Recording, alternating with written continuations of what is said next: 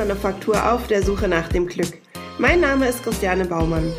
Ich unterstütze dich dabei, in deine Mitte zu kommen, um mehr Selbstliebe und Leichtigkeit in dein Leben zu bringen. Eben weg von der ewigen Selbstsabotage. Hallo ihr Lieben, heute habe ich wieder eine ganz besondere Podcast-Folge für euch, nämlich mit der Petra Sutor. Sie ist Trauerbewältigerin und nimmt uns so ein bisschen auf die Reise ihres Jobs mit und äh, berichtet auch, wie man da in der Selbstfürsorge bleiben kann, trotz Trauer und vielleicht gerade in der Begleitung.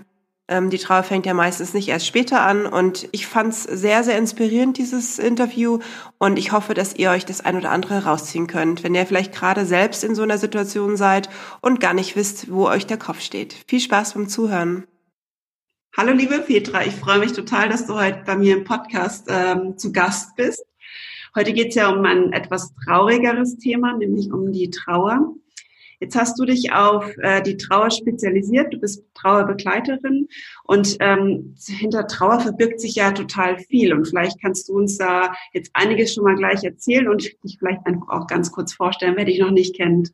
Ja, also erstmal freut mich sehr über die Einladung. Vielen Dank. Ich glaube nicht, dass Trauer nur ein trauriges Thema ist. Das stelle ich gleich mal vorne weg. Ähm, ich bin Trauerbegleiterin, Krisenbegleiterin für Familien, für Einzelpersonen. Ich bin Unternehmenstrauerbegleiterin, also sprich das Thema Trauer am Arbeitsplatz ist eines meiner großen Steckenpferde, das auch voranzutreiben. Ähm, ich arbeite seit über 20 Jahren als Marketingmanagerin im Konzern und bin eben gleichzeitig selbstständig als Coach, als Business Coach, als ja, Lebenscoach, als Krisen- und Trauerbegleiterin. Und das alles fließt ineinander ein und ist auch eine große Bereicherung. Okay, spannend, ja. Ja. Das heißt, für dich ist äh, Trauer nicht traurig. Also ähm, wundern sich vielleicht jetzt doch manche, weil die Trauer doch meistens als traurig empfunden wird von, von denen, die sich vielleicht nicht so intensiv damit beschäftigen wie du und vielleicht auch deine anderen Wege schon gefunden hast. Deswegen finde ich es ja gerade heute so spannend, dich als Gast zu haben, um vielleicht auch mal anders an die Trauer rangehen zu können. Ähm, ich möchte heute das Thema Tod als Thema nehmen. Du hast ja auch gesagt, Krisen finde ich auch sehr spannend. Also vielleicht hören wir uns noch mal wieder im nächsten Podcast. Ähm, genau, aber heute geht es um den Tod. Jetzt ist es ja so, dass ganz, ganz viele total überfordert sind, wenn ein Mensch stirbt. Die Geschichte vorweg ist dann natürlich immer eine ganz andere. Da kann natürlich eine ganz schwere Erkrankung dahinter liegen oder der plötzliche Tod. Da ist wahrscheinlich auch äh, die Trauer komplett äh, verschieden, die abläuft, so wie jeder Mensch auch verschieden trauert. Vielleicht kannst du uns da so ein bisschen auch in deiner Arbeit mitnehmen.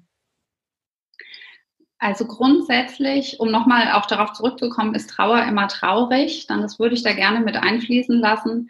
Grundsätzlich ist natürlich Trauer traurig. Ne? Es geht um einen Verlust.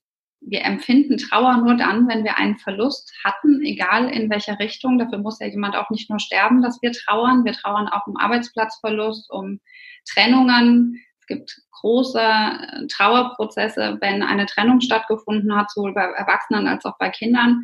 Das heißt, wir haben das ja in ganz, ganz vielen Bereichen, dass Trauer stattfindet. Und ich sage immer ganz gerne, wirklich große Trauer entsteht dann, wenn man etwas sehr geliebt hat. Also Menschen verdrängen ja gerne Trauer aus ihrem Umfeld, wir beschäftigen uns häufig nicht gerne mit dem Tod. Ne? Also wenn wir heute den Fokus auf das Thema Tod lenken wollen, es ist ein gesellschaftliches Tabu. Wenn jemand sagt, ich bin Trauerbegleiter, so wie ich, dann bekomme ich häufig ganz mitleidige Blicke, die sagen, oh Gott, macht dich das nicht traurig oder depressiv? Und das tut es eben nicht. Es ist eine große Bereicherung fürs Leben. Ich glaube, wenn wir wieder lernen, uns mit dem Tod zu beschäftigen, endlich zu leben, dann leben wir wertvoller kostbarer mit jedem einzelnen Tag. Wir achten mehr darauf, wie wir leben, was uns wichtig ist. Wir verschwenden keine Zeit an irgendwelche Dinge, die vielleicht wirklich uns auch eher schaden oder belastend sind. Ich glaube, dass es ein, ein sehr wertvoller Lernprozess sein kann, das wieder in unser Leben zu integrieren, auch vor dem Hintergrund. Zum einen wissen wir nie, wann wir sterben. Also der Glaube, dass wir alle 80 Jahre oder 100 alt werden, ist ja totaler Blödsinn. Ne? Also sterben auch Menschen, sterben Kinder, sterben Menschen mit Mitte 40 und manche sterben eben auch, wenn sie alt sind. Aber es ist wichtig zu wissen, dass es uns natürlich auch jederzeit treffen kann. Und das bedeutet nicht, dass dieses Damoklesschwert über uns schwebt und wir ständig Angst haben müssen, sondern es führt eigentlich dazu, dass wir vielleicht auch nicht mehr so viel Angst haben, wenn Menschen um uns herum sterben oder uns das selbst passiert. Mhm. Und ich glaube eben auch, dass wir dann leichter mit Trauernden umgehen können. Denn auch das ist ein ganz großes Problem, worauf wir vielleicht auch nachher nochmal kommen. Wir haben verlernt, wie gehen wir mit Menschen um, die in Trauer sind. Das mhm. Trauerjahr kennt heute kaum noch jemand. Und das führt dazu, dass Klienten nach acht Wochen sich bei mir melden, gerade im Unternehmenskontext, bei mir anrufen und sagen, ich fühle mich so schrecklich, ich bin total erschöpft ich müsste doch jetzt eigentlich wieder funktionieren. Und wenn ich dann frage, ähm, was habt ihr, wie ist das denn abgelaufen? Dann sagen die, na ja, also meine Mutter ist gestorben, wir waren vorher schon im Hospiz und monatelang in der Klinik. Das heißt, da war ein langer Pflegeprozess, auch ein belastender Prozess dabei. Ähm, und dann nehmen die sich eine Woche Urlaub, organisieren alles und gehen davon aus, dass sie nach acht Wochen doch jetzt wieder flott funktionieren müssen. Denn unser Rad dreht sich sehr schnell. Wir sind es gewohnt, heutzutage schnell zu funktionieren. Mit einem Klick ist alles in Ordnung oder man wirft irgendeine Pille ein. Trauer funktioniert aber nicht so. Trauer mhm. braucht Zeit. Und das zu verstehen, sich diese Zeit zu nehmen. Und wenn ich dann sage nach acht Wochen, okay, Sie stehen jetzt ganz am Anfang, jetzt fängt der Trauerprozess erst an, dann ist es zum einen für die eine positive Nachricht, weil sie verstehen, ich bin nicht krank, ich muss jetzt nicht zum Psychiater oder so. Ähm, dieses alles ist normal, was hier gerade passiert. Dieser Trauerprozess ist eine ganz normale Reaktion deines Körpers, deiner Psyche und es ist alles in Ordnung. Mhm. Und das nimmt so ein bisschen den Druck raus. Ist aber auch gleichzeitig für manche ganz enttäuschend. Ne? Also wenn ich da einen Vorgesetzten habe, der dann sagt, wieso funktioniert die denn nicht? Die Performance stimmt nicht da muss ich halt sagen, wir haben jetzt hier einen Trauerprozess und der kann auch ein paar Monate noch dauern. Mhm.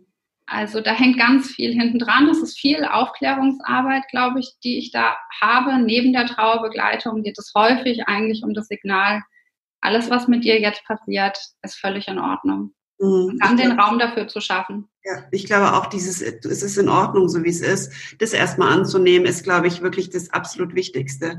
Bei ja. sich bleiben auch in diesen schwierigen Stunden oder Monaten oder Jahren, gibt's ja teilweise auch, dass man trotzdem immer sich versucht, ein Stück weit rauszunehmen und Selbstfürsorge zu betreiben.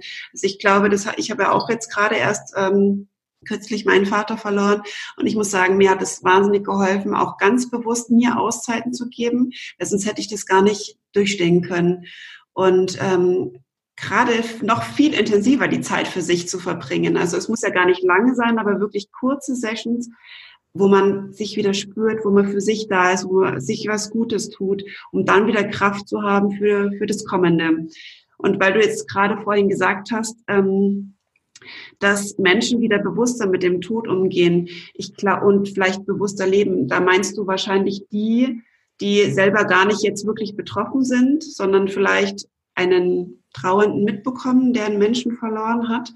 Einfach sich mal wieder bewusst zu machen, wie schnell es doch wirklich auch vorbei sein kann und tagtäglich eigentlich so zu leben, als wäre es der letzte. Das hört sich zwar jetzt vielleicht negativ an, ähm, finde ich aber eigentlich ganz wertvoll, weil wenn du wirklich mal so leben würdest, wie wenn es dein letzter wäre, im positiven Sinne, äh, ich glaube, dann lässt du es mal richtig krachen und guckst nicht so auf die Kleinigkeiten, die vielleicht gerade irgendwo zwicken oder nicht so passen. Mhm. Siehst du das? Genau. Also ich hatte gestern ein Coaching mit einer Mitarbeiterin. Ich bin ja auch Business Coach. Und es war ganz spannend, denn wir kamen irgendwann an den Punkt, wo ich das Gefühl hatte, naja, sie rudert und rudert in ihrer aktuellen Situation, ist totunglücklich, aber bricht da gar nicht aus. Und dann habe ich einfach gesagt, okay, pass auf, stell dir vor, du hast noch zwölf Monate. Dir sagt dein Arzt heute Mittag, du hast noch zwölf Monate zu leben. Wie würdest du dann entscheiden? Und sie sagte sofort, ja, dann würde ich sofort den Bereich wechseln, dann würde ich das und das machen und ich würde mit meinen Kindern dies und jenes noch tun. Und dann habe ich gesagt, ja, dann los, dann entwickeln wir jetzt mal einen Plan dafür. Und das ist oft ein großer Befreiungsschlag, dann einfach auch mal zu sagen, hey, wenn du gar keine Zeit mehr hättest, wie würdest du denn dann entscheiden? Mhm. Und vor dem Hintergrund, ich will das Thema gar nicht so groß machen, aber wir sollten ja heutzutage eigentlich alle eine Patientenverfügung haben. Denn wenn wir morgen einen Unfall haben und wir kommen ins Krankenhaus, dann wollen wir bestimmte Dinge garantiert nicht haben. Also das ist heute ganz wichtig und eigentlich müssten Schüler direkt, vielleicht mit dem Abitur oder mit dem Schulabschluss, eigentlich sofort auch so ein Formular mitbekommen, ne? wo drin steht, also mit 18 dann eben, wo drin steht, was möchtet ihr denn, wenn euch was passiert? Mhm. Ähm, was ist euch wichtig? Mhm. Also es müsste einen selbstverständlicheren Umgang damit geben, wie wollen wir sterben? Wie wollen wir behandelt werden, wenn wir ja am Lebensende sind oder behandlungsbedürftig sind? Und wie wollen wir denn, dass sich unser Weg gestaltet auf die andere Seite? Mhm und darüber auch mit den eigenen Eltern zu sprechen, sich auch zu trauen, mit Kindern zu sprechen, mit Jugendlichen zu sprechen, zu sagen, was möchte ich dann eigentlich, was ist mir wirklich wichtig. Und wenn ich mich damit beschäftigt habe, wie möchte ich denn eigentlich beerdigt werden? Oder wie möchte ich denn gerne gepflegt werden am Lebensende? Und das muss ich mir nicht erst überlegen, wenn ich 70 bin. Ne? Das muss ich mir auch überlegen, wenn ich, wie ich jetzt 45 bin. Mhm. Und wenn ich mich damit mal beschäftige, und das muss ich ja nicht rund um die Uhr tun, in dem Moment bekommt es einen anderen Platz. Mhm. Dann macht es keine Angst mehr, mir nicht. Kinder lernen auch anders damit umzugehen. Da kommen wir vielleicht nachher auch noch drauf. Wie gehen wir mit Kindern im Kontext Sterben, Tod und Trauer um? Also es bekommt alles eine andere Haltung. Mhm. Und wenn ich mich damit selbst auseinandergesetzt habe, dann gehe ich auch mit Trauernden anders um. Und dann lerne ich vielleicht auch wieder empathischer damit umzugehen und auch Trauer zulassen zu können, auszuhalten. Mhm. Trauer kann man nicht wegmachen. Das heißt, wenn ich einen Trauernden in meinem Umfeld habe, dann hilft es dem nicht, mit irgendeiner Floskel zu sagen, na, das wird schon wieder. Oder wenn ein Kind gestorben ist, na, du hast ja noch eins. Also mhm. man kann sich gar nicht vorstellen, was da alles gesagt wird. Also häufig sitze ich da und denke, das kann nicht sein. Ja. Aber, ich glaube, das ist, das ist ganz, ganz oft einfach auch, ja, wie verhalte ich mich wirklich richtig? Also das ist ja.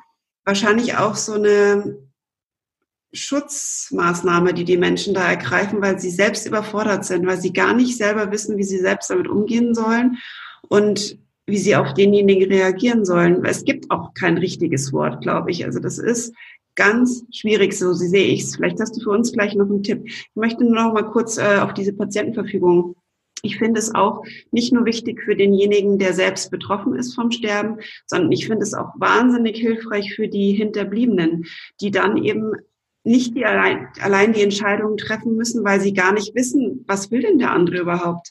Vielleicht hat man wirklich nicht darüber gesprochen und man hat die Zeit nicht gehabt, weil es vielleicht ein plötzlicher Tod war in jungen Jahren. Und man weiß eigentlich gar nicht, was wollte der denn? Wie hätte der das denn gern gewollt? Da kann man im Prinzip nur erstmal von sich ausgehen und die Gefühle und Meinungen, die sich äh, im Bauch vielleicht entwickeln, übertragen. Das ist äh, bei manchen oder bei vielen, die ich kenne, die eine Trauer zu bewältigen hatten und eben keine Patientenverfügung da war, ein wirklicher Stressfaktor. Entscheide ich das jetzt richtig?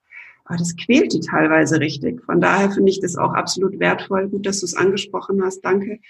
Patientenverfügung so schnell wie möglich zu machen.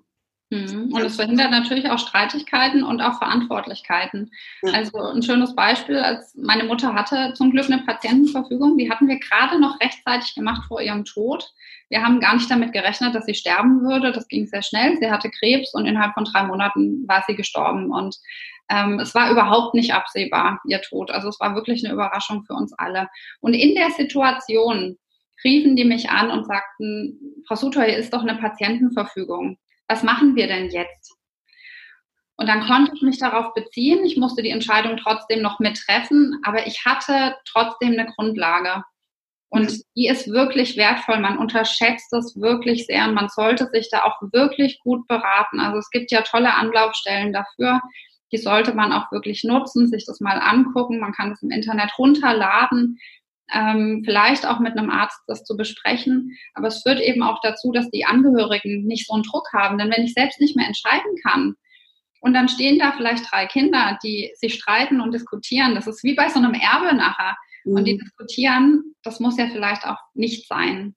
Gleichzeitig muss man aber auch sagen, nicht immer wird eine Patientenverfügung ähm, angenommen. Ne? Es gibt tatsächlich auch Kliniken und Ärzte, da fällt die wirklich hinten runter da wird Druck gemacht und so weiter. Also das ist ein großes Thema. Ich glaube, es ist ein eigenes Thema. Da bin ich auch nicht die Fachfrau für, aber ich bekomme das häufig mit. Ich weiß es aus eigener Erfahrung, aus meiner Familie. Bei uns wurde schon viel gestorben. Und ich kann nur immer wieder sagen, sich damit wirklich auseinanderzusetzen und zu beschäftigen. Und das Gleiche kann ich ja auch machen, wenn ich sterbe. Mhm. Ich kann ja auch eine Bestattungsvorsorge machen. Ich kann mhm. entscheiden beim Bestatter schon vorher, was für einen Sarg möchte ich haben.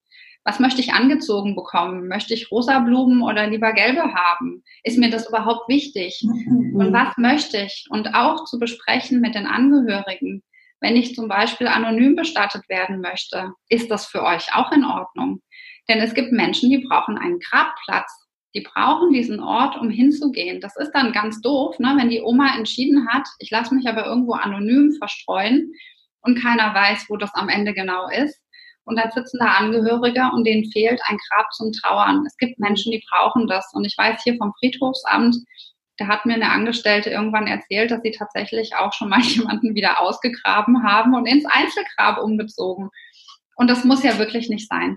Also wichtig ist wirklich zu kommunizieren, wo es möglich ist, das mal auf den Tisch zu bringen und das Thema vielleicht nicht ganz so ernst zu nehmen. Ja, ja danke für deine Tipps.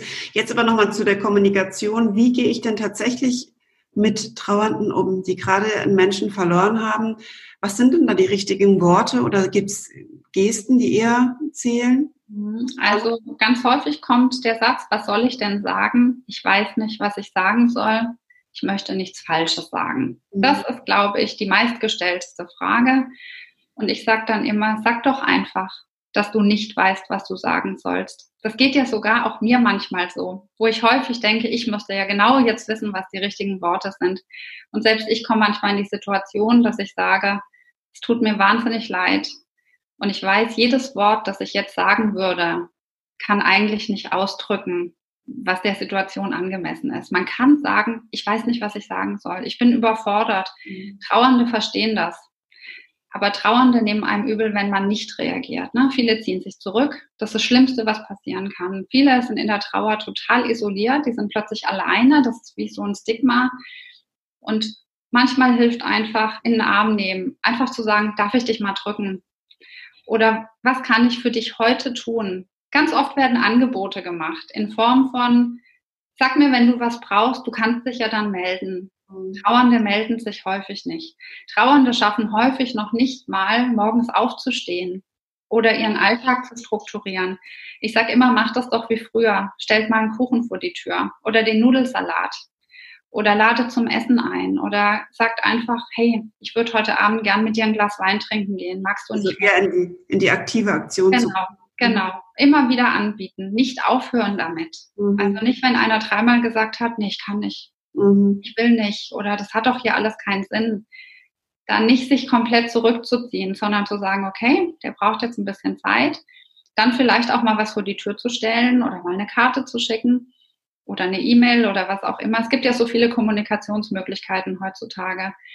Ganz sanft immer mal wieder zu sagen, hey, ich denke an dich. Mhm. Du bist nicht alleine wir werden die Trauer nicht wegmachen. Mhm. Ich glaube, das ist ganz, ganz wichtig. Wir können sie durch nichts einfach wegmachen. Mhm. Aber wir können helfen, dass jemand Raum bekommt zum Trauern oder was abnehmen. Ne? Wenn ich eine Mutter habe mit drei Kindern und da ist der Mann verstorben und es wächst ihr alles über dem Kopf zusammen, dann kann man auch mal sagen, hey, ich komme mal zum Bügeln vorbei oder ich nehme dir die Wäsche ab oder ich gehe für dich einkaufen. Und es gibt Menschen, die tun sich ganz schwer, Hilfe anzunehmen. Aber das ist ein Prozess. Ne? Der Trauernde kann das lernen. Also ich sage Trauernden immer, nimm die Hilfe an. Mhm. Wenn Hilfe kommt, nimm sie doch bitte an. Macht dir das Leben leichter und nicht noch schwerer, solche Dinge zu machen. Oder die Kinder mal abzunehmen, zu sagen, hey, wir gehen heute auf den Spielplatz, soll ich deine zwei nicht mitnehmen? Mhm. Also solche Hilfsangebote zu machen. Und wenn ich frage, wie geht's dir? Na, was soll jemand sagen, dass ein Kind gerade gestorben ist? Na, der wird nicht sagen, ja, alles super.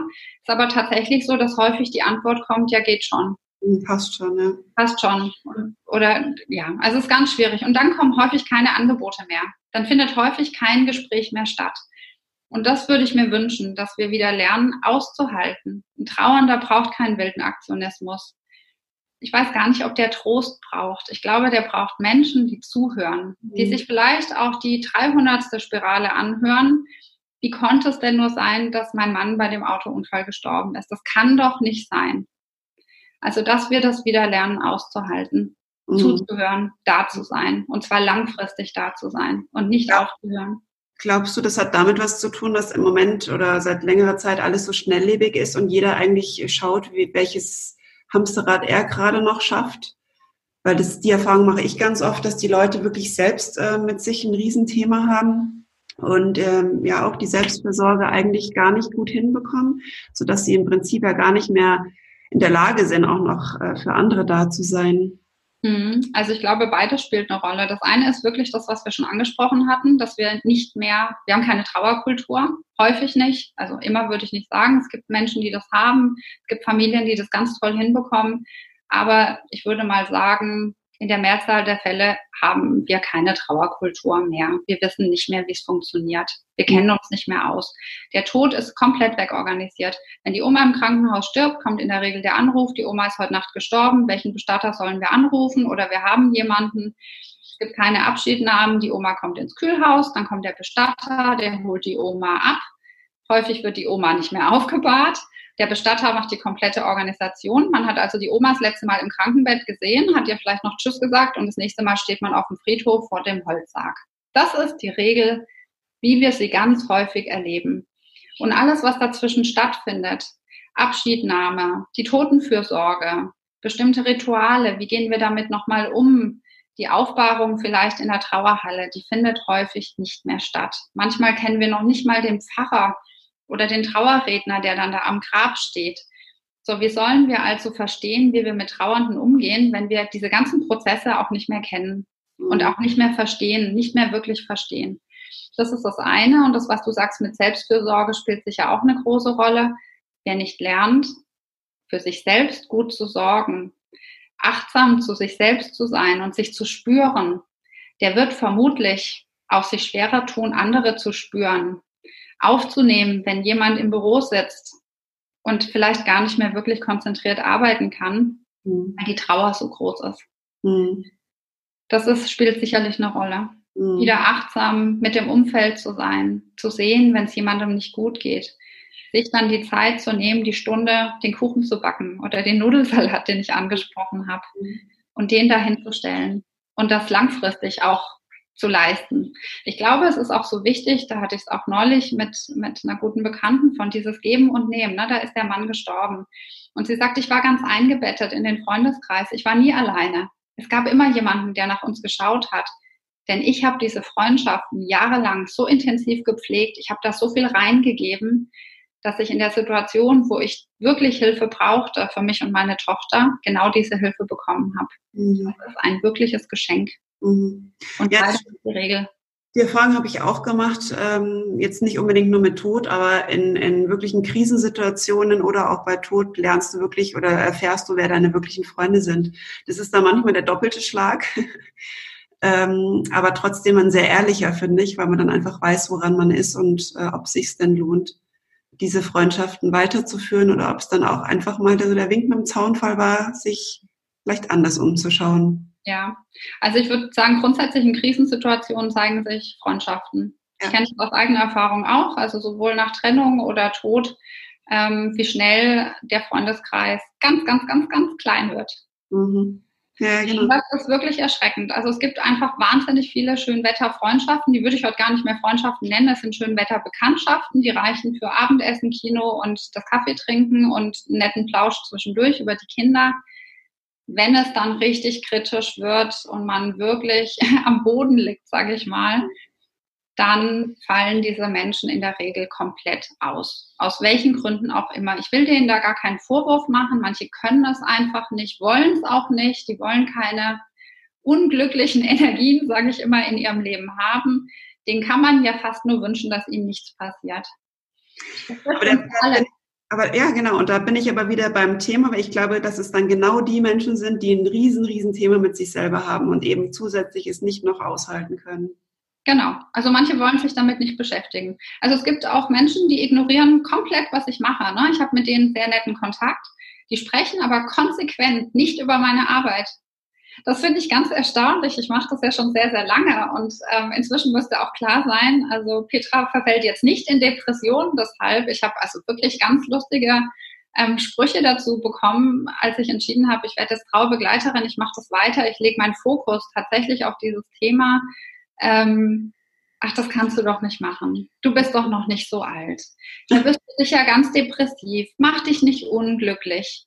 Und ich würde sagen, ich war noch nie so glücklich in meinem Leben wie heute mit dieser Arbeit.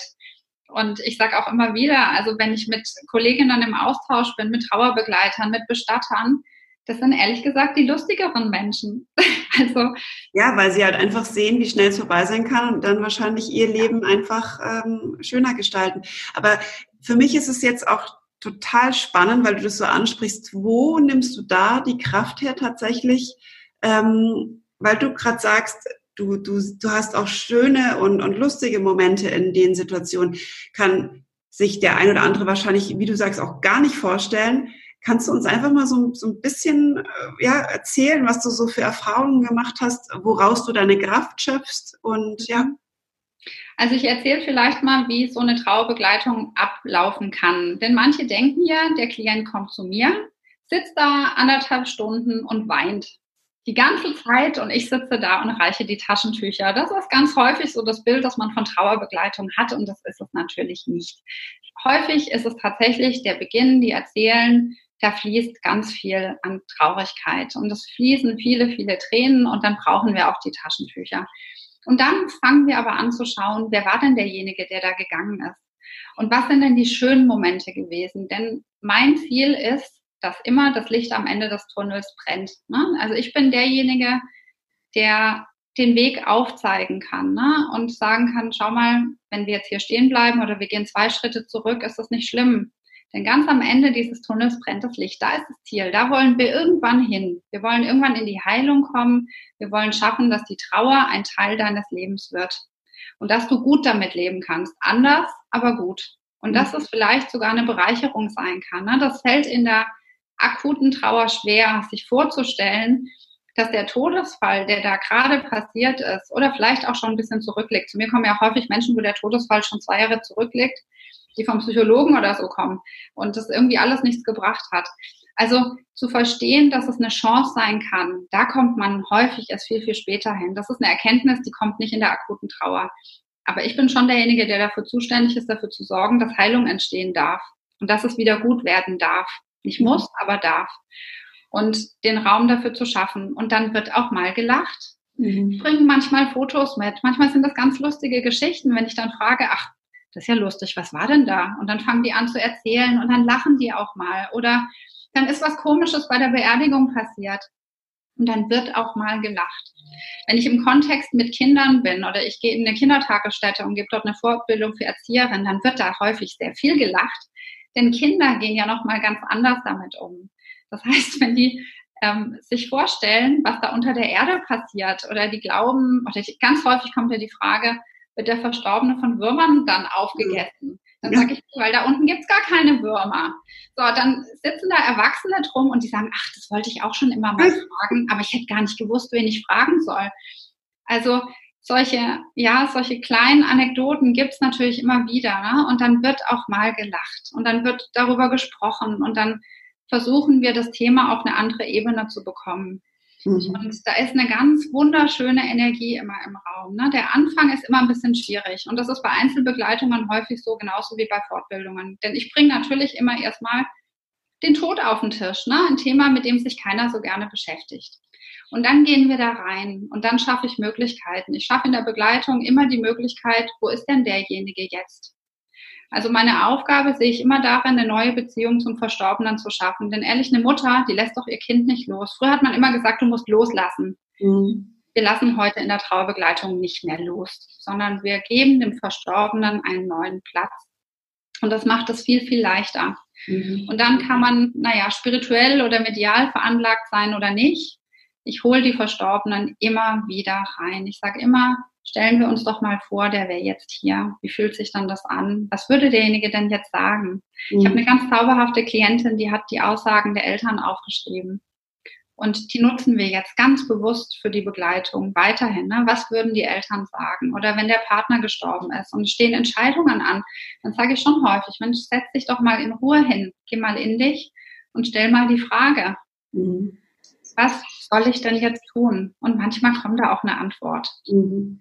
Das heißt aber für mich auch, dass du dann im Prinzip, so wie ich das ja auch mache, erstmal deinen Klienten ein Stück weit Ruhe vermittelst, sodass sie auch mal wieder die innere Stimme hören können, weil das können ja ganz, ganz viele gar nicht mehr, weil einfach zu viel vom Außen ist und wir sind alle abgelenkt und alle gestresst und alles ist schnell.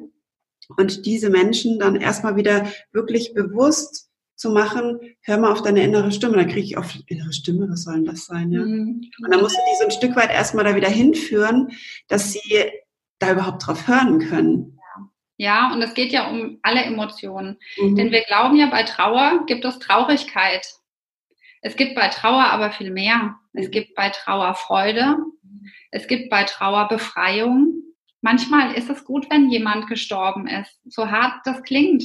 Wenn jemand sieben Jahre ein Pflegefall gewesen ist oder der Partner war ein echter, na, ich sag mal, Kotzbrocken, mhm. dann ist es vielleicht auch nicht so traurig, dass der weg ist, ne? Oder ein Elternteil. Das fehlt was.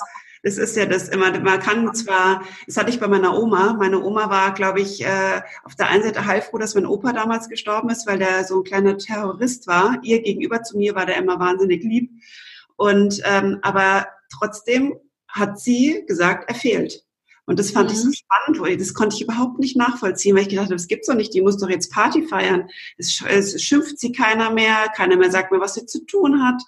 Mhm. Und aber das konnte sie gar nicht. Nein, weil man natürlich, wenn man zusammenlebt, ne, dann ist da jemand weg. Man hat ja auch Rituale zusammen. Und sei es, man stellt jeden Morgen für den anderen die Kaffeemaschine an. Oder auch Menschen, die pflegen, die fallen häufig in ein Riesenloch, denn die haben keine Aufgabe mehr. Die hatten in ihrem ganzen Pflegeprozess, der häufig ja über Jahre geht, oder wenn ich regelmäßig ins Krankenhaus fahren muss, vier, fünf Mal die Woche und ich muss noch andere Dinge regeln, dann habe ich ja keine Zeit mehr für mich selbst. Dann habe ich keine Zeit für Freunde, für Hobbys. Manche können nicht mehr berufstätig sein. Da kommt ja ganz viel zusammen. So, und wenn derjenige, den man da gepflegt hat, 24 Stunden am Tag, vielleicht sieben Tage die Woche zu Hause, vielleicht auch mit Unterstützung von einem Pflegedienst, aber wenn derjenige stirbt, dann ist egal, ob man den mochte oder nicht, plötzlich ist die Lebensaufgabe weg. Mhm. Und dann alles in einem bestimmten Alter sich wieder neu aufzubauen, ist nicht so einfach, denn die Freunde haben vielleicht nicht gewartet.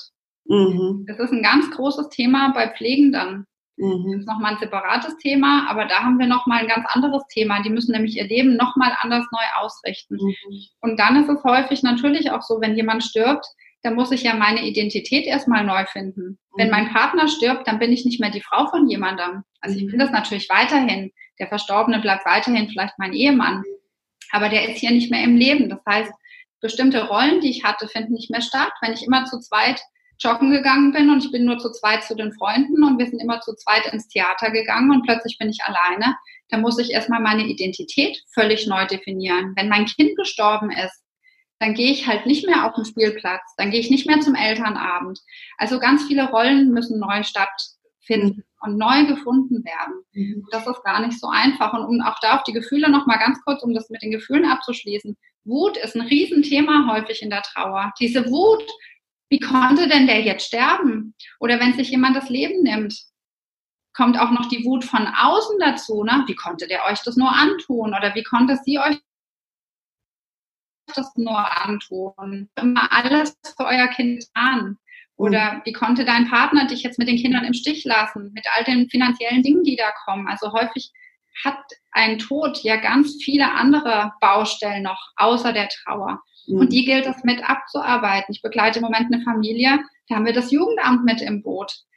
Da sind finanzielle Sorgen da. Da sind psychologische Sorgen da, da sind sprachliche Sorgen da. Also häufig ist es eben dann nicht nur die Trauerbegleitung, okay. sondern häufig haben wir noch ganz, ganz viele andere Baustellen. Mhm. Petra, noch eine ganz kurze Frage. Ich habe ja in jungen Jahren äh, meinen Freund damals verloren. Der ist durch einen Verkehrsunfall ums Leben gekommen, als ich 17 war das war für mich damals ganz, ganz schlimm, weil wir im Streit auseinandergegangen sind und ähm, ich quasi einen Tag später erfahren habe, dass er äh, aus der Kurve geflogen ist und gegen den Baum und eben auch sofort tot war.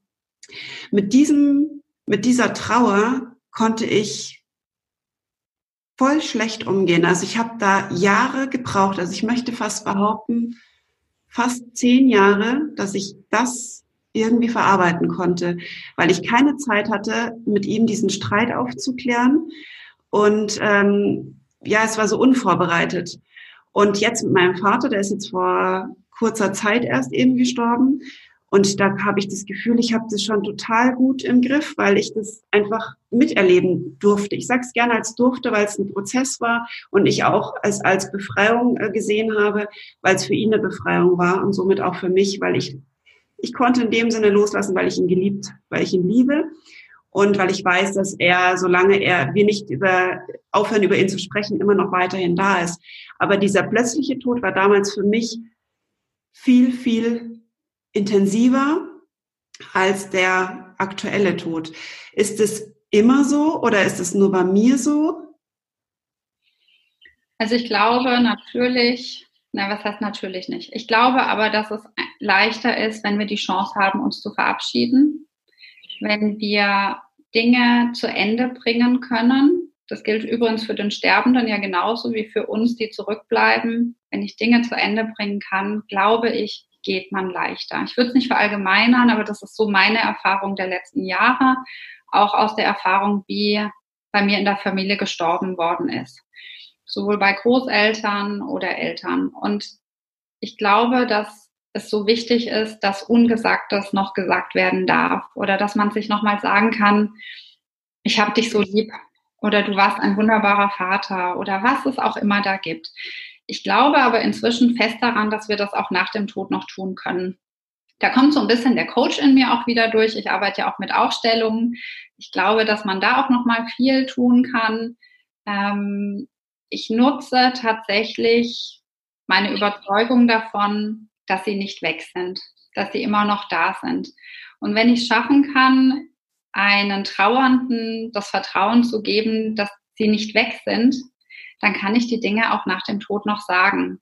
Also sprich, wenn ich jetzt eine Situation hätte wie deine, dann kann ich natürlich mir dieses Schuldthema angucken. Es geht ja um ein Schuldthema, ne? dieses schlechte Gewissen. Verdammt, wie konnten wir nur im Streit auseinandergehen? Jetzt kann ich ihm das und das nicht mehr sagen. Da ist offenes, nicht gesagtes, das einen ja dann auch auffrisst und antreibt. Und da würde ich dann tatsächlich ganz, ganz konsequent versuchen, dass all das, was noch offen ist, dass wir das auf die andere Seite schicken. Mhm, mhm. Das habe ich auch dann nach zehn Jahren tatsächlich gemacht, weil ich gedacht habe, jetzt äh, so geht's nicht weiter. Und das habe ich dann auch äh, so gemacht ähm, mit einem damaligen Coach. Genau, das hat mir sehr, sehr gut geholfen. Deswegen ist es lustig, dass du das jetzt auch gerade so sagst. Das ist die Bestätigung und es hat wirklich gut geholfen. Ja, äh, das ist ähm, aber auch so ein Punkt, finde ich, der einfach noch total unbekannt ist, dass man sich eben einen Coach nehmen kann, und nicht immer nur zur Therapie rennen muss, weil das schreckt ja viele noch viel, viel mehr ab, dass sie ähm, ja einfach nicht von alleine funktionieren, sondern dass sie sich Unterstützung holen. Das finde ich so ein bisschen schade und weiß auch gar nicht so sehr, woher das kommt.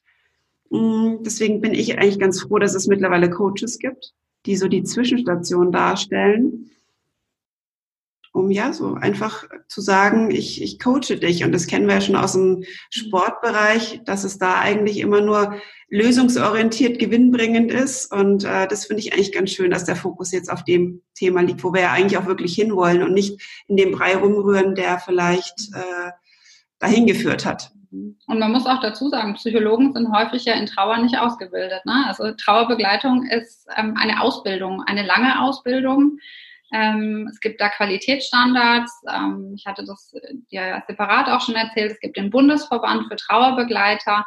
Das heißt, wenn jemand in eine Trauersituation kommt, kann er auf die Website gehen vom Bundesverband für Trauerbegleitung, kann schauen, wo ist meine Stadt und dann sind dort aufgelistet Trauerbegleiter, die den Qualitätsstandards dieses Verbandes entsprechen. Mhm. Und das ist wirklich gut, wenn man Unterstützung braucht in dem Bereich. Man muss auch sagen, Psychologen haben ja häufig eine Wartezeit von sechs bis zwölf Monaten. Das ist wirklich gruselig, muss man wirklich sagen.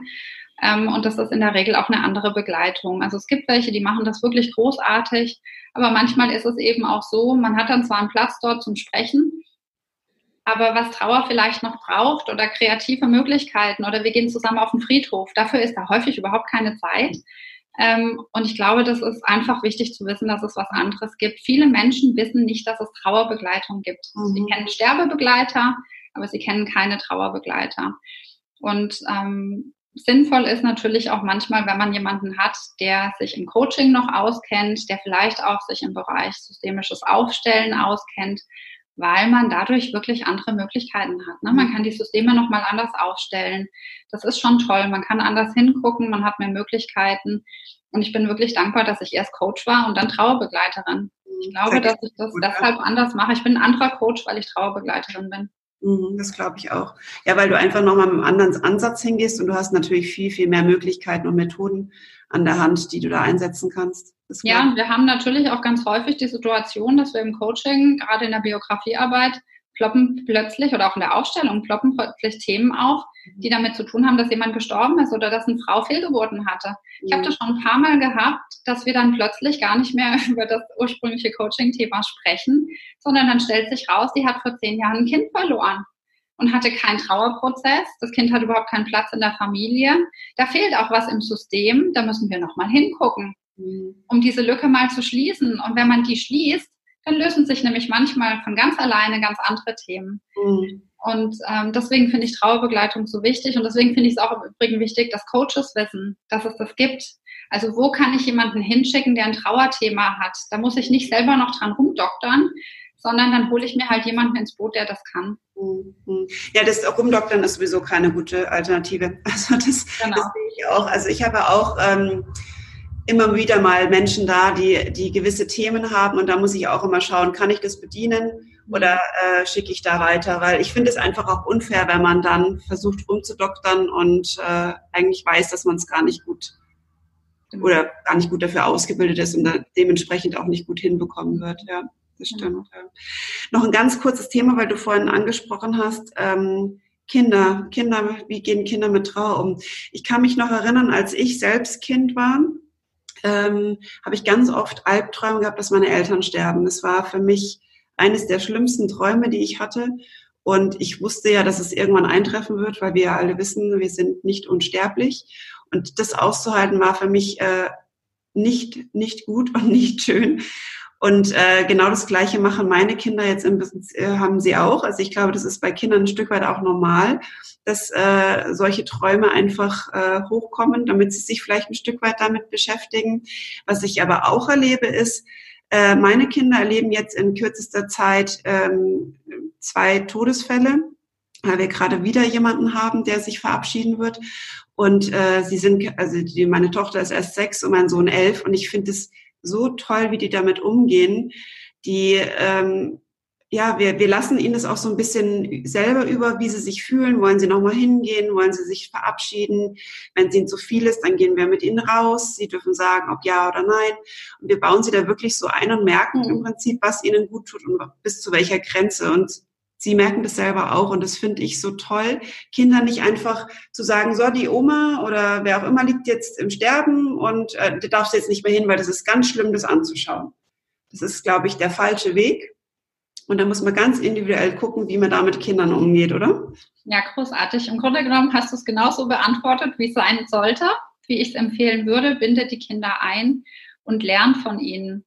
Mhm. Ich glaube, dass Kinder auch die besseren Bestatter werden. Wenn ich meine Kinder sehe, wie die irgendwie tote Vögel beerdigen oder tote Mäuse ja. oder so, dann stehe ich jedes Mal daneben und bin so berührt mhm. davon, wie achtsam und wie liebevoll sie das machen. Und wenn wir uns an unsere eigene Kindheit erinnern, dann kennen wir solche Situationen vielleicht auch. Ja. Dazu kommt, dass gerade kleine Kinder, ich habe den Eindruck, die haben so ein tiefes Vertrauen in was Größeres. Mhm. Wenn man die fragt, wo ist denn derjenige, jetzt haben die immer eine Antwort. Also wenn man Erwachsene fragt, sagen die immer, ach, ich weiß nicht und ach, und kann man das glauben und ne, da kommt das Thema Kirche vielleicht noch ins Spiel. Wenn ich sehr junge Kinder frage, die wissen immer, was mit uns passiert. Den brauche ich auch nichts von irgendwie Sternen und Wolken und keine Ahnung was erzählen. Die haben ein tiefes, tiefes Vertrauen da mhm. rein. Das ist ganz wunderschön. Natürlich haben die Angst, dass Eltern sterben können. In dem Moment, wo sie verstehen, dass Sterben bedeutet, dass jemand ganz weg ist. Ich glaube, das gehört auch dazu. Natürlich, wir haben auch Angst, dass unseren Kindern was passieren kann. Das finde ich aber auch in Ordnung. Das macht uns achtsamer. Mhm. Ähm, aber das, was du beschreibst, dieses Einbinden, dieses begleitete Abschied nehmen, finde ich ganz wichtig. Und ich finde es nicht nur wichtig für die Kinder, sondern mich hat mal eine Mutter gefragt, da war auch die Großmutter lag im Sterben und sie sagt, ach, und ich weiß nicht, die ist auf der Intensivstation, das sieht so schrecklich aus, ich glaube, ich kann die Kinder nicht mehr mitnehmen. Mhm. Und dann habe ich gesagt, das ist ja wirklich traurig, denn ich vermute, deine Mutter würde wahnsinnig gerne an ihrem Lebensende noch ihre Enkel sehen. Wenn die jetzt vielleicht noch sechs Monate dort rumliegt, soll die dann sechs Monate ihre Enkel nicht mehr sehen? Also müssen wir nicht auch lernen, mal über unseren Schatten zu springen und zu sagen, okay, wir halten das jetzt aus, damit derjenige, der geht, in Frieden gehen kann, dass der nochmal seine Familie um sich haben kann, dass da auch Freude sein kann. Ne? So ein Kind am Krankenbett macht nämlich auch Spaß. Also ich erinnere mich, wenn, wenn meine Kinder mit zu meiner Mutter kamen und es war nicht schön, sie hatte ein Trachostoma im Hals, der Anblick war nicht schön, die Gerüche auf der Station waren nicht schön. Also da brauchen wir gar nicht drum herum zu reden. Das heißt, ich habe ein Foto von ihr gemacht, habe die Kinder vorbereitet, habe gesagt, so sieht es aus. Da kam natürlich sofort, öh, das ist aber eklig. Dann habe ich gesagt, okay, pass mal auf, für wen ist das schlimmer? Wer hat das Ding im Hals? Ihr oder die Omi? Und damit war irgendwie klar, für die Omi ist es schlimmer. Das heißt, wir können das aushalten. Und wir haben es genau so gemacht. Die Türe blieb offen, die Kinder konnten rein und rausgehen. Und natürlich haben die danach gesagt, Huh, das war aber jetzt schon ein bisschen gruselig. Aber meine Mutter, die hat gestrahlt wie ein Honigkuchenpferd. Ne? Die hatte ihre Enkel noch mal bei sich. Und diese Momente sind ganz, ganz wichtig. Mhm. Und dazu kommt noch ein Gedanke, den ich vielleicht Eltern gerne mitgeben möchte. Ihr werdet auch irgendwann krank sein. Wenn ihr euren Kindern nicht beibringt, damit umzugehen, kann euch passieren, dass ihr ganz alleine im Pflegeheim rumliegt, im Krankenhaus rumliegt, vielleicht auch mit irgendwas, was nicht schön aussieht, was unangenehm ist, mit komischen Gerüchen, Schläuchen, was auch immer. Und eure eigenen Kinder werden als Erwachsene vielleicht, weil sie es nie gelernt haben, damit umzugehen, nicht bei euch sein. Und ich glaube, das wollen wir alle nicht. Hm. Und ich glaube, es ist wertvoll, das auch Kindern beizubringen, dass das sein kann, dass das mhm. alles passieren kann und dass wir dann auch füreinander einstehen, wenn die Situation unangenehm wird. Mhm. Mhm. Das ist schön, ja, was du sagst. Und ich finde noch, was, äh, was ich noch ergänzen möchte, ist, dass es auch in jeder noch so schlimmen Situation auch immer noch was Schönes rauszuziehen gibt. Bei uns war es zum Beispiel, dass unsere Familie einfach viel, viel näher noch zusammengerückt ist und äh, wir sehr, sehr achtsam miteinander umgegangen sind, was vielleicht vorher in der hektischen Zeit einfach ein bisschen untergegangen ist. Mhm. Wir versuchen es auch heute noch so zu wahren und das finde ich das Positive und da bin ich meinem Vater sehr dankbar, dass er uns da ein Stück weit wieder achtsamer gemacht hat. Mhm. Ja, und auch dieser Todesmoment, sich reinzutrauen, wenn jemand schon gestorben ist Natürlich ist es für Kinder erstmal komisch. Ne? Dann kann ich ja sagen, komm, wir bleiben erstmal an der Tür stehen. Wir schauen uns das aus der Entfernung an. Und dann gehen wir vielleicht nochmal um die Ecke und trinken Tee oder essen ein paar Gummibärchen. So, und dann gehen wir wieder rein. Also man kann sich ja auch annähern. Ne? Man muss ja nicht da einfach reinrennen und dann schnell Tschüss sagen zur Oma und dann rennen wir wieder alle raus. Das ist ja auch für uns Erwachsene schwierig, aber wir können uns annähern. Mhm. Wir können in die Situation reinwachsen. Mhm. Und wir haben keine Eile. Das ist auch eine Info, die ich gerne mal mitgeben möchte, denn alle denken, es stirbt jemand zu Hause und ich muss sofort den Bestatter anrufen, der es sofort abholt. So ist es nicht. Wir haben Zeit. Wir haben viel Zeit. Und ein Bestatter, der nur schnell, schnell einpacken will, das ist dann vielleicht auch der falsche. Mhm. Also wieder zu lernen, es muss nicht in Eile geschehen. Und wenn man mit Menschen spricht, die dabei gewesen sind, die sagen, da war so eine große Ruhe. Ich habe sowas noch nie erlebt. Und manchmal berichten Menschen auch von irgendwelchen Zeichen, die sie erlebt haben, ne? dass irgendwas Besonderes passiert ist. Der Schmetterling, der plötzlich die ganze Zeit gekreist ist. Die Rehe, die am Wegesrand standen. Das Rotkehlchen, das dann ständig ähm, um das Grab rumgeflattert ist. Also es gibt dann häufig auch so Momente, die, wenn wir nicht damit konfrontiert sind, uns irgendwie irrsinnig erscheinen, ne? weil der Verstand uns auch ständig sagt, das kann doch nicht sein. Aber ganz häufig passieren ganz besondere Dinge, die für Trauernde ganz wertvoll sind. Und wenn wir uns in diese Situation reinbegeben mit Kindern, dann erleben wir die nochmal deutlich intensiver, weil Kinder keine Hemmungen haben, auszusprechen, was sie sehen oder spüren. Mhm. Die sagen einfach auch, was Sache ist. Ne? Stimmt. Du hattest im Vorgespräch gesagt, ähm, dass es auch ganz wichtig ist, die menschliche Hülle nochmal zu erleben, bevor sie beerdigt wird. Das hattest du ganz schön äh, beschrieben. Vielleicht kannst du das nochmal gerade wiederholen, weil das fand ich auch ganz, ganz wichtig, das mal zu hören. Genau, also wenn wir, also ganz häufig ist es so, wenn jemand stirbt, dann verändert er sich nochmal nach diesem Todeszeitpunkt, weil natürlich, ähm, weil natürlich ganz viele körperliche Reaktionen ähm, ausgeschaltet werden. So.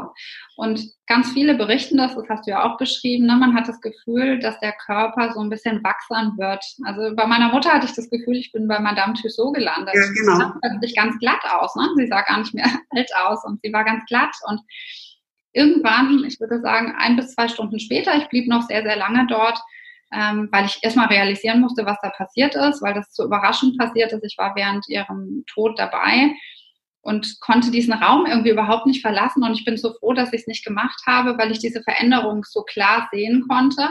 Und nicht nur in dem Moment, sondern auch nochmal vier Tage später, als ich mich dann nochmal ähm, beim Bestatter von ihr verabschiedet habe. Da sah sie wieder anders aus. Und das war für mich so wertvoll zu sehen. Ich habe da nicht meine Mutter beerdigt. Ich habe ihre Hülle beerdigt. Und das finde ich auch nochmal so wertvoll. Das berichten ja ganz viele wenn sie sich darauf eingelassen haben, diese Abschiednahme zu machen und die stellen fest, zwar, dass das Gesicht vielleicht lächelnd ist sogar oder mhm. sehr friedlich ist, ne? dieser friedliche Ausdruck, dieses Gefühl, pff, jetzt hat es derjenige wirklich geschafft auf die andere Seite, der ist da gut angekommen. Das zeigt sich ja häufig auch tatsächlich im Ausdruck. Nicht immer, muss man auch sagen, aber sehr, sehr häufig. Und ich habe diesen Moment danach irgendwie noch und ich nehme diese Zeit, festzustellen, dass die Seele wirklich aus diesem Körper draußen ist, da ist kein Leben mehr drin, dann habe ich eben nicht dieses, oh Gott, am, an der Beerdigung oder auch später am Grab, ich habe da jetzt diesen Menschen unter die Erde gebracht, sondern es fällt mir viel, viel leichter, eine Verbindung danach herzustellen, weil ich weiß, dass die Essenz dieses Menschen, die Energie, alles, was ihn ausgemacht hat, habe ich nicht unter die Erde gebracht, sondern das ist irgendwo anders, wo auch immer es ist. Jeder glaubt da an was anderes. Aber wenn ich dieses Wissen habe, weil ich es gesehen habe, dann fällt es mir vielleicht ein bisschen leichter, mhm. danach in eine andere Verbindung zu gehen. Mhm. Und ich bin ganz fest davon überzeugt, dass wir nur Hüllen beerdigen. Ja, also das war mir bis zu dem Zeitpunkt wirklich auch nicht so klar. Ich habe damals zwar auch meine, meine Oma ähm, tot nochmal gesehen, aber da war ich noch zu klein, da war ich wirklich vier, da habe ich das noch gar nicht so empfunden und habe mir auch wahrscheinlich gar nicht so einen Kopf gemacht. Aber jetzt bei meinem Vater ähm, fand ich das erstmal wirklich unangenehm, ihn so zu sehen, weil es eigentlich gar nicht mehr mein Vater war. Es war eine, ja, eine Wachsfigur, so sah es wirklich aus. Und so kalt und leer. Also es war einfach so eine brutale Stille und Leere da, dass ich gedacht habe, huh, gruselig, das ist echt nichts mehr, außer mhm. dieser Körper. Mhm. Und das hat es mir auch wirklich so einfach gemacht, weil ich gedacht habe, cool, das ist wirklich Wahnsinn, was die Natur da so einrichtet, so dass man auch dann denjenigen, also ich konnte ihn dann ganz gut gehen lassen. Mhm. Also ich konnte dann auch wirklich sagen, das ist für mich vorbei jetzt. Mhm. Mit dem Körper konnte ich gar nichts mehr anfangen. Mhm. Und, aber er lebt halt für mich weiter in Erzählungen und, und, und. Genau. Also, ja. ja. genau. Also es gibt ganz viel, es funktioniert natürlich nicht immer. Ja. Also völlig klar, es funktioniert nicht immer. Aber wenn es die Möglichkeit gibt, dann würde ich das immer unterstützen. Einfach auch, um zu verstehen, dass jemand wirklich gestorben ist. Und gerade bei Kindern kommt noch was anderes dazu, das würde ich gerne auch noch mitgeben. Wir sagen ganz häufig, derjenige ist eingeschlafen. Mhm oder der ist gegangen. Dann trauen sich Kinder nicht mehr zu schlafen, weil sie Angst haben, dass wenn man einschläft, ist man weg. Das ist ja Blödsinn. Ne? Ähm, also darauf zu achten, welche Sprache verwenden wir? Der Mensch ist gestorben, der ist mhm. tot, der ist nicht eingeschlafen und der ist nicht gegangen oder so oder dahingeschieden, sondern lasst es uns aussprechen. Der Mensch ist gestorben. Und ich finde das ganz wichtig, dass wir das kommunizieren und dass wir das eigentlich nicht nur Kindern klar machen. Ne? Eigentlich alles, was wir für Kinder machen, funktioniert auch für Erwachsene. Mhm. Ich habe eine Klientin, die liest Kinderbücher, Trauerkinderbücher, weil sie sich da am meisten wiederfindet. Also ich glaube, dass es ganz wichtig ist, Rituale zu schaffen, das wieder ins Leben zu holen, da wo es eigentlich hingehört. Ne? Der Tod ist ein Teil von uns. Mhm. Und vielleicht können wir auch sehen, dass der Tod wie eine neue Geburt ist. Und wenn wir ein Kind bekommen, dann laufen wir doch auch los. Wir lesen Bücher, wir bereiten uns vor, wir suchen eine Hebamme, wir gucken uns den schicksten Kreissaal an, überlegen, wollen wir das Kind in der Badewanne kriegen oder keine Ahnung auf dem Gebärhocker. Und wenn es um den Tod geht, dann bereiten wir uns überhaupt nicht vor. Dabei ist das das größte Event neben unserer Geburt. Mhm. Und ich glaube, da dürfen wir wieder hinschauen und das zusammen mit unseren Kindern. Und dann wird das auch ganz selbstverständlich. Also meine Kinder, die wachsen ja sehr selbstverständlich mit dem Thema Trauer und Tod und Sterben auf und die haben gar keine Angst davor. Mhm. Und die wissen auch, wenn ich sterbe, bin ich nicht weg. Mhm. Die wollen natürlich auch nicht, dass ich sterbe, ne? aber sie wachsen mit einem anderen Selbstverständnis auf. Mhm. Und ich weiß noch, als meine Mutter gestorben ist, stand mein Sohn mit dem Fernglas draußen auf der Terrasse und guckte damit in den Himmel und sagt, guck mal, da oben ist eine Lücke, da ist die Omi. Und dann sage ich, was glaubst du denn, wo sie ist? Dann sagt er, na da, wo wir immer sind. Und ich dachte, wow, wie großartig. Also damals war ich noch keine Trauerbegleiterin. Mhm. Aber daran erinnere ich mich sehr, sehr gerne. Und ich merke auch, dass meine Kinder ganz selbstverständlich Rituale entwickeln. Ne? Oder auch wenn wir auf den Friedhof mal gehen, dann wird eine Kerze dafür bemalt. Man kann ja mhm. diese, diese Grabkerzen ganz wunderbar auch bemalen. Oder sie nehmen was mit. Also es ist einfach ein Teil von uns. Es gehört dazu. Der Friedhof ist auch kein gruseliger Ort, sondern eigentlich ist es total spannend dort. Ne? Wir gucken dann, okay, wer ist denn jetzt gestorben? Was haben die denn da so drauf gemacht? Manchmal findet man da auch wirklich lustige Sachen. Mhm. Also ich bin ja hier in Hessen und wir haben neulich auf dem Friedhof diese Äpfelweingläser da gefunden auf dem Grab. Da müssen ein paar angestoßen haben. Was für ein schönes Ritual. Und mhm. natürlich kann ich auch ein kleines Picknick auf dem Friedhof machen und kann da sitzen und Kekse essen und mich noch mit demjenigen unterhalten, der da ist. Mhm. Also ich glaube, es gibt viele Möglichkeiten. Wir müssen uns nur wieder trauen und vielleicht auch nicht immer uns zu überlegen, was denken denn die anderen. Ja, ich glaube, das ist ganz, ganz wichtig, aber generell aufs ganze Leben gesehen. Ja. ja. genau. Oh, Petra, es war jetzt total ähm, schön, dir zuzuhören und ich glaube auch ein ganz, ganz wichtiges Thema, das wir heute ansprechen. Und ähm, zum Abschluss würde ich dich noch ganz gern fragen, hast du vielleicht wirklich noch einen Tipp ähm, für die Hinterbliebenen, wie sie mit dieser plötzlichen Leere in der Erstakut-Situation umgehen können? Hm. Ja, also richtige Tipps habe ich nicht. Ich sage immer, holt euch Hilfe. Ihr mhm. müsst es nicht alleine schaffen. Also wir glauben ja häufig, dass wir es alleine schaffen müssen. Alles im Leben, ganz oft hört man das. Ähm, sich zu trauen, das zuzulassen. Und wenn ich weiß, das rate ich Mitarbeitern und viele, die vielleicht zuhören, sind ja auch Arbeitnehmer, ähm, wenn ihr wieder schnell in den Job zurück müsst, weil das einfach so ist. Manchmal geht es ja auch nicht anders. Man kann sich nicht endlos frei nehmen oder sich krank schreiben lassen, sich Rituale zu schaffen. Also dann wirklich zu sagen, jeden Morgen oder jeden Abend gehe ich vor das Bild oder ich zünd mir eine Kerze an oder ich höre das Lied, damit es fließen kann. Mhm. Weil man kommt an der Trauer nicht vorbei. Also man gibt nur den Weg durch sie hindurch damit es heil werden kann. Das Wegdrücken ploppt in irgendwelchen anderen Situationen wieder hoch.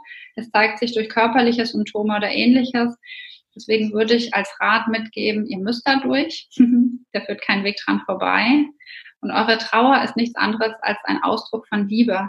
Mhm. Wenn wir das verstehen, dann ist Trauer vielleicht auch nicht mehr so ein Schreckgespenst, sondern dann ist es ein Ausdruck von Liebe, das Raum braucht. Mhm. Und, ähm, und Trauer, Unterstützung.